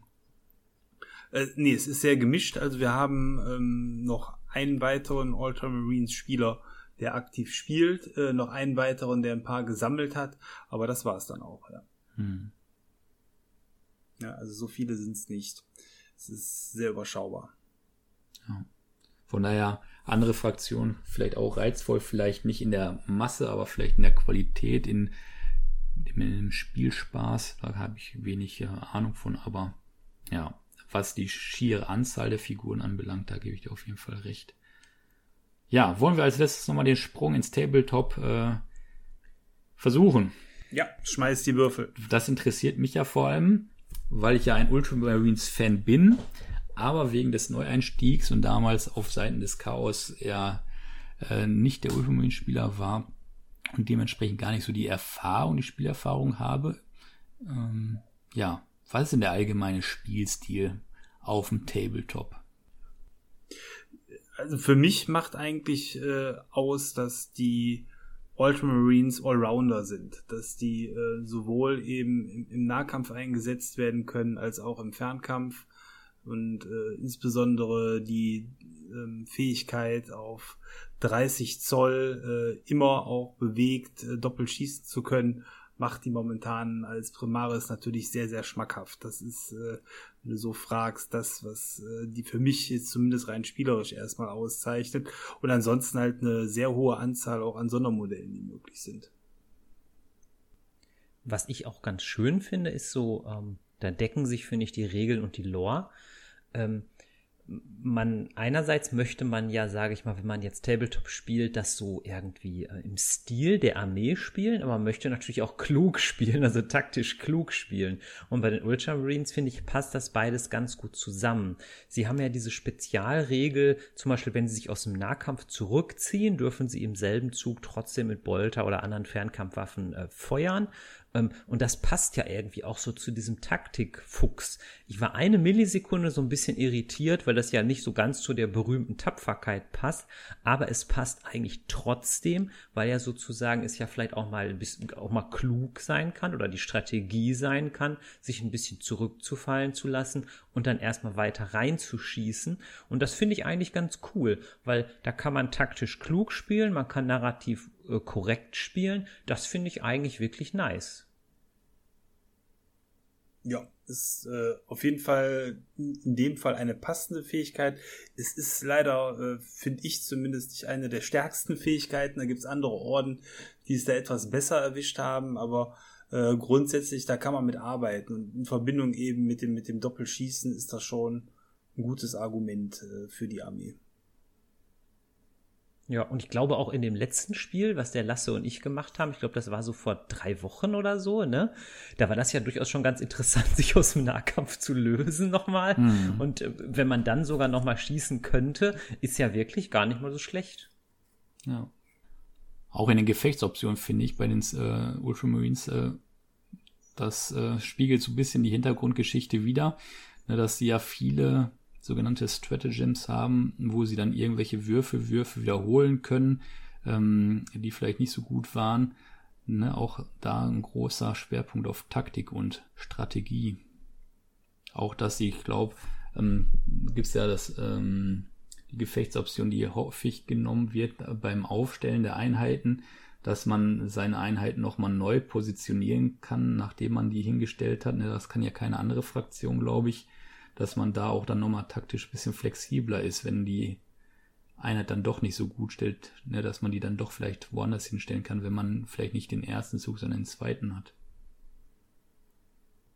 Ja, ich sag mal, schöne Einheiten gibt's ja viele, ne? Also ich finde zum Beispiel gute Eradikatoren mit ihren Melterwaffen. Melter sind, meist Melter ist ja, glaube ich, zu Deutsch Kocher. Das heißt, das sind ja eigentlich so Thermalwellen, Thermalwaffen, die effektiv gegen Panzer und ähnliches sind. Ich könnte mir auch so schwere Intercessoren oder halt auch normale Intercessoren ganz gut ähm, vorstellen, ähm, die ja das, was der Thomas auch gerade beschrieben hat, ähm, ganz gut drauf haben. Ne? Ich denke mal, ein paar Nahkämpfer braucht man vielleicht auch, je nachdem, gegen was man dann spielt. Aber da sind sie ja auch als Allrounder ganz gut aufgestellt. Ja, und gerade auch, dass sie Einheiten mit den schweren Waffen ähm, ohne Malus dann schießen können, wenn sie sich äh, bewegt haben, glaube ich, ne? Das ist ja auch nochmal ein Vorteil der Ultramarines. Ob jetzt ähm, schwere Intercessoren oder äh, Eradikatoren mit schweren Meltern, das ist ja durchaus vorteilhaft, oder Thomas? Wie wird das auf dem Spielfeld angenommen? Ähm, ich muss es gerade gestehen, die Regel, die du gerade genannt hast, ist mir gar nicht so präsent. Äh, Insofern kann ich das jetzt weder bestätigen noch verneinen. Aber grundsätzlich sind natürlich schwere Waffen äh, eine, wichtige Waffengattung, um dementsprechend überhaupt eine Chance gegen Panzer und anderes Gezücht zu haben. Ansonsten kriegt man die ja nicht weg. Ja, also ich glaube, im, im Nahkampf ähm, muss man ja wahrscheinlich auch irgendwie ein bisschen was haben. Ähm, was, was ich noch entdeckt habe als, als besondere Einheit, das ist ja diese Victrix-Garde. Die haben ja auch so Schilde und Energieschwerter und ich glaube, die Energieschwerter sind ja allgemein auch relativ gut. Ist jedenfalls mein Eindruck soweit. Ja, die Victrix-Garde ist ja vor allen Dingen auch eine der Einheiten, die man nur in dieser Codex-Ergänzung der Ultramarines findet, wie auch noch viele andere ähm, Spezialfiguren, ähm, was äh, in, insofern äh, wieder eine Erweiterung äh, darstellt, dass man dann extra Buch verkaufen muss, wenn man die dann in Gänze spielen will. Man hat ja die Möglichkeit mit dem Basisbuch der Space Marines mittlerweile sich den Orden auszusuchen. Ein paar der Sonderregeln sind darin enthalten für die äh, jeweilige dann Legion, die man spielen möchte. Aber hier äh, ist es so, wenn man das volle Paket haben will, braucht man die Codex-Ergänzung Ultramarines und die ist auch mittlerweile relativ alt. Die stammt nämlich noch aus der letzten Edition. Insofern sind auch, glaube ich, im Moment viele Spieler gespannt, ob da demnächst nochmal neue, ähm, ja, eben Codex-Ergänzungen herauskommen oder ob es ähm, vielleicht sogar in der aktuellen Edition dabei bleibt, dass die außen vor bleiben. Ja, das nennt man ja, glaube ich, auch manchmal irgendwie so First Codex Syndrom oder so, dass oft die Einheiten, die den ersten Codex hatten, ja dadurch so ein bisschen, ja, ich will mal auf gut Deutsch sagen, ein bisschen den Arsch gekniffen sind. Also böse kannst du ja sagen, dass ähm, Games Workshop natürlich Figuren verkaufen will halt, ne, und dann die neuen Kodizes halt ja auch immer irgendwie einen Kaufanreiz schaffen und bei vielen Spielern ist es ja so, dass die halt äh, die von den Regeln guten Figuren spielen wollen und nicht die, die ihnen optisch am meisten taugen. Ne? Und da muss natürlich dann, wenn was Neues rauskommt, das natürlich auch erstmal zumindest für ein, zwei Monate auf dem Tabletop auch eine gute Figur machen. Da haben dann die ja. ersten natürlich Probleme. Was aber auf jeden Fall, glaube ich, positiv ist, ähm, ist, dass ja Einheiten, die allgemein bei den Space Marines gut sind, wie die Eradikatoren, glaube ich, gehören ja mit zu den besten Einheiten, so allgemein aller Space Marines, ja durchaus durch die Specials der Ultramarines ein Stück weit profitieren. Also das finde ich schon ganz cool. Ich könnte mir auch vorstellen, dass so ein Kaplan auf dem Bike gar nicht mal so schlecht ist, weil der, der dann sogar auch sich zurückziehen kann und nochmal schießen kann, könnte ich mir auch gar nicht so schlecht. Den gibt's ja, glaube ich, auch als Primaris, glaube ich. Ja, gibt es, gibt es, gibt es. Wobei ja generell äh, Bikes finde ich immer insofern interessante Optionen sind, weil die ja dann die Reichweite doch entscheidend erhöhen, wenn es nochmal darum gilt, irgendwelche Punkte besser zu erreichen oder auch zu fliehen oder den Gegner äh, auszumanövrieren. Äh, ja, macht, macht so ein Bike, äh, wie hast du es genannt, Kaplan, äh, durchaus Sinn, ja. Ja, aber ich glaube auch überhaupt dieser Bewegungswert, also ich staune da immer, was der bringt. Also zum Beispiel bei den Necrons, diese Destruktoren, die sind ja auch relativ fix auf den Beinen. Das, da profitiert man ja schon manchmal ein bisschen von. Oh ja. Auch Fliegen ist immer gut. Immer gern gesehen. Würdest du denn sagen, der die Ultramarines öfter spielt? Ähm, klar, Bewegungsmanagement ist immer wichtig, gerade wenn man äh, mit solchen Missionsmarkern spielt, ähm, die man einnehmen muss. Aber sind die Ultramarines eher eine stationäre Armee, die schießt oder eine, die sich flott übers Spielfeld bewegt oder so ein Mischmasch da draus? Also wie wird man die am besten einsetzen? Ich glaube, Mischmasch äh, trifft es da ganz gut. Ja? Also meistens ist es so, wenn man die Armee so aufstellt, dass man eben auch ein paar Nahkämpfer mit drin hat, so mache ich es äh, in der Regel, dann bleiben meine Zehner-Trupps oder Fünfer-Trupps, Intercessoren erstmal irgendwo stationär stehen. Vielleicht campen die sogar auf, auf Zielpunkten, wohingegen dann die, die Nahkampftruppen voranschreiten und das mal mehr, mal weniger schnell. Ich meine, man kann natürlich auch einen Nahkampftrupp wiederum in einen Panzer packen, der dann eben schön nach vorne schwebt, äh, in, in der Hoffnung, dass der auf dem Weg nicht abgeschossen wird. Und äh, insofern ich finde schon, dass man die Ultramarines äh, mobil spielen kann.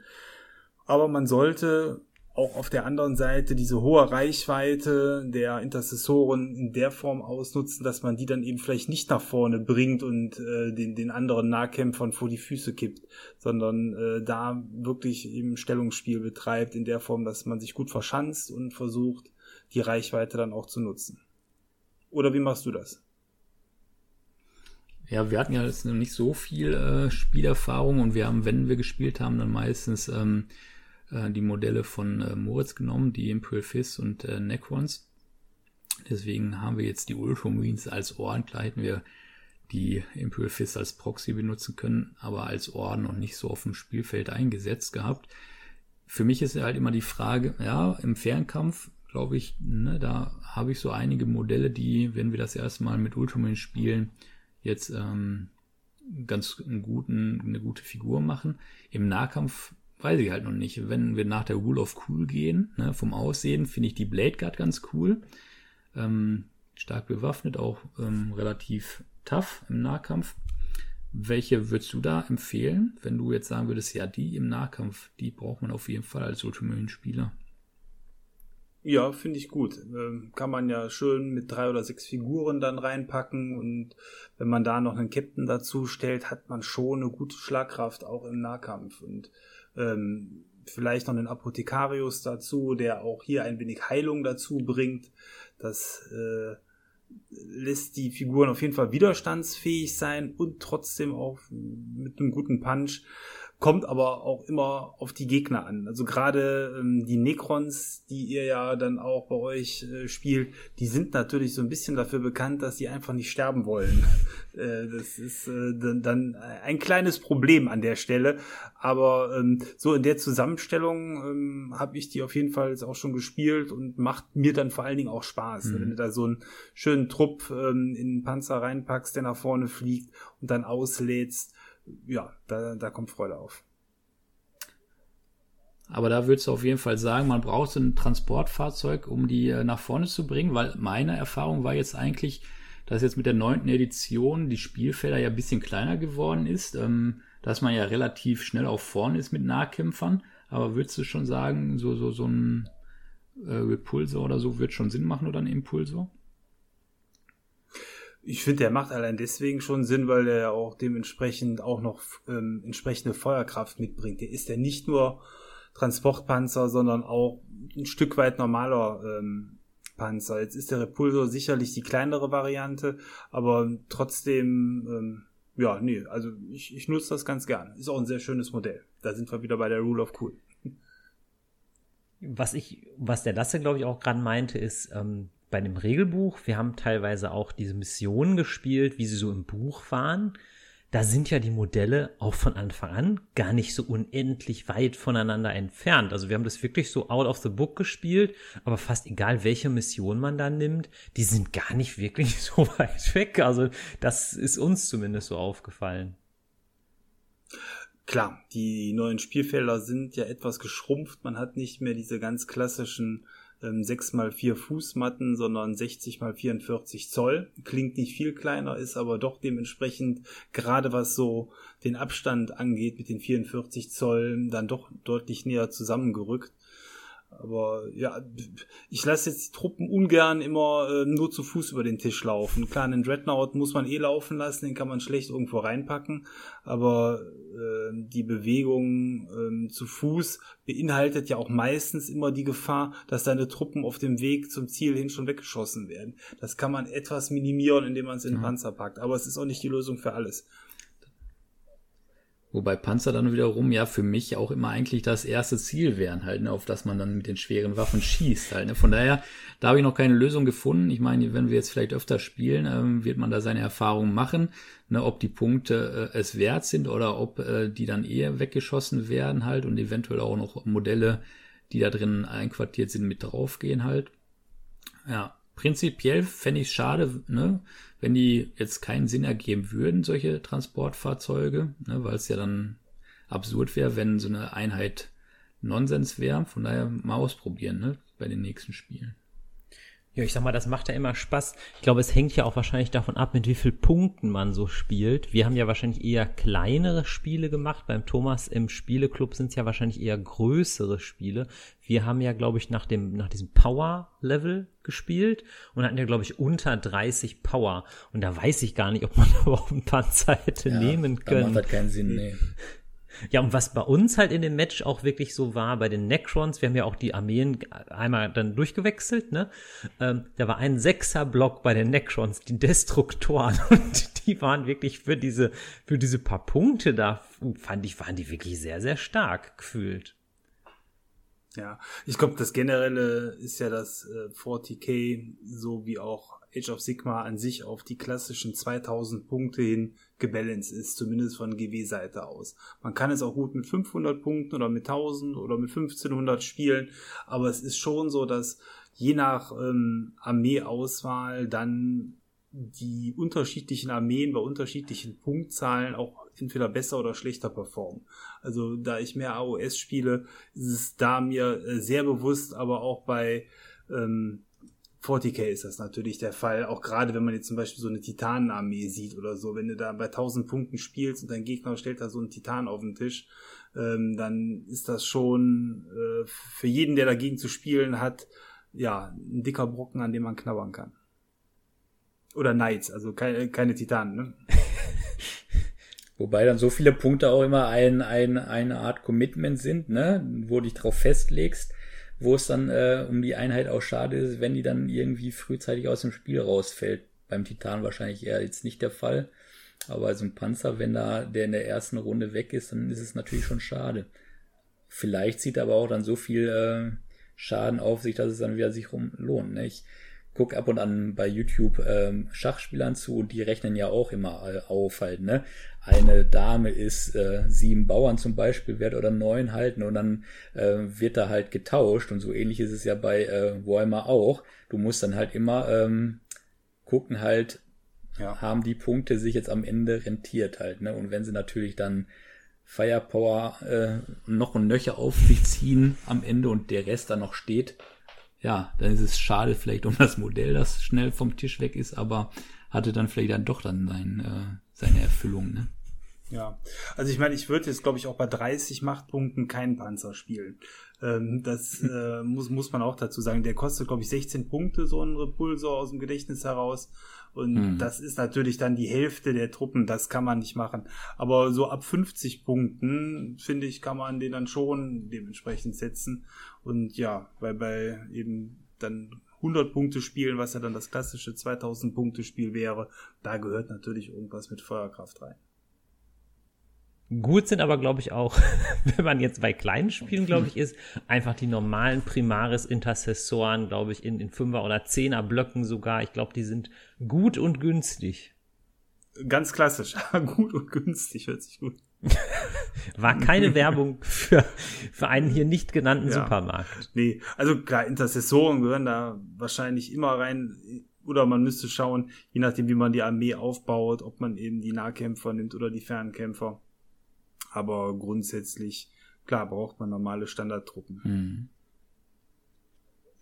Als letzte Frage vielleicht zum Abschluss noch ähm, an dich, Thomas.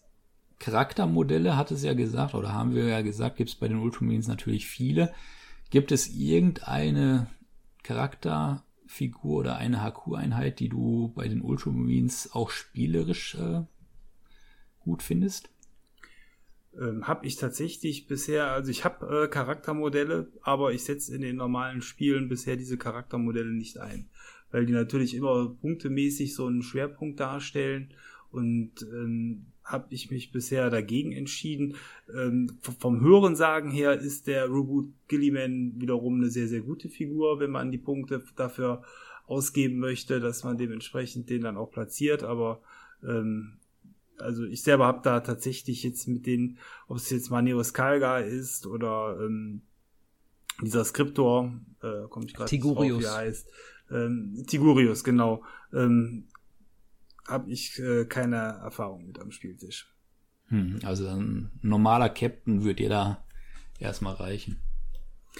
Ja, so ein Allrounder, den man dann gegebenenfalls ja noch pimpt. Man hat ja die Möglichkeit, den noch im Rang aufsteigen zu lassen und dementsprechend dann noch etwas kräftiger zu machen, die finde ich schon ziemlich schlagkräftig. Und dann je nachdem auch, wenn man den noch einen besseren Schild oder eine Flammenwaffe gibt, äh, dementsprechend hat man dann nicht nur eine Figur, die nicht sterben will, sondern auch noch eine, die äh, sehr gut austeilen kann. Kommt auch immer so ein bisschen auf den Spielstil an. Ne? Also äh, wir spielen äh, im Moment eine Crusade-Kampagne, die ist ja eher rollenspielerisch angelegt, da muss man sich die ganzen Punkte verdienen, die kann man jetzt nicht einfach so dazu nehmen. Wenn man einfach so mit Machtpunkten äh, spielt, kann man die einzelnen Dinge so kaufen, da muss man sich dann aber, glaube ich, entscheiden, ob man Schild oder Schwert haben möchte. Ja, ich bin mal gespannt. Also, ähm, wenn wir das erste Mal mit Ultramarines dann spielen werden, halt, wie die sich auf dem Tabletop dann auch anfühlen werden. Über Lore haben wir viel gesprochen, bisschen auch über den Einsatz auf dem Tabletop. Von daher, ähm, ja, vielleicht ist die Faszination zu den Ultramarines äh, ein wenig rübergekommen, aber auch natürlich, dass die Ultramarines als Poster Boys von Games Workshop sicherlich auch einige Fragen aufwerfen. Hat der Moritz ja, glaube ich, auch nochmal ganz gut beleuchtet. Ja, damit würde ich sagen, vielen Dank fürs Zuhören. Auch äh, an Moritz und Thomas fürs Mitmachen. Ja, hat wie immer sehr viel Freude bereitet und ich hoffe, dass ihr sehr viel Spaß beim Zuhören hattet. Vielleicht ist ja der ein oder andere jetzt heute auch noch zum kleinen Ultramarine-Fan geworden. Oder aber äh, er ist in seinen Vorurteilen bestätigt worden, dass die Armee ziemlich überheblich und kacke ist. ja, oder so. Allgemein Durchschnitt. Durchschnitt, genau. Falls ihr Fragen noch habt, entweder zu diesem Thema oder Themenvorschläge für andere Themen, schreibt uns gerne an die E-Mail-Adresse, die ihr in den Show Notes findet. Ihr könnt uns alternativ auch über Twitter schreiben. Ihr findet mich da als Mo Böger und den Thomas findet man auch bei Twitter als Sub-Zero, so wie bei äh, Mortal Kombat, glaube ich, ist der Name raus. Sub-Zero. Äh, genau, da kommen wir her. Wobei das ohne Null ist, ganz passend zum Namen. Das ist dann aber Stoff einer nächsten weiteren Folge, wenn wir vielleicht ein Crossover machen welcher Mortal Kombat Charakter wird äh, Wubute Gilliman im Nahkampf besiegen? Hm, gute Frage. Und wer wäre ein besserer oder schlechterer Staatsmann? In diesem Sinne, ich bedanke mich und wünsche euch einen schönen Abend. Auf Wiedersehen. Ciao, ciao, euer Thomas. Tschüss, bis zum nächsten Mal.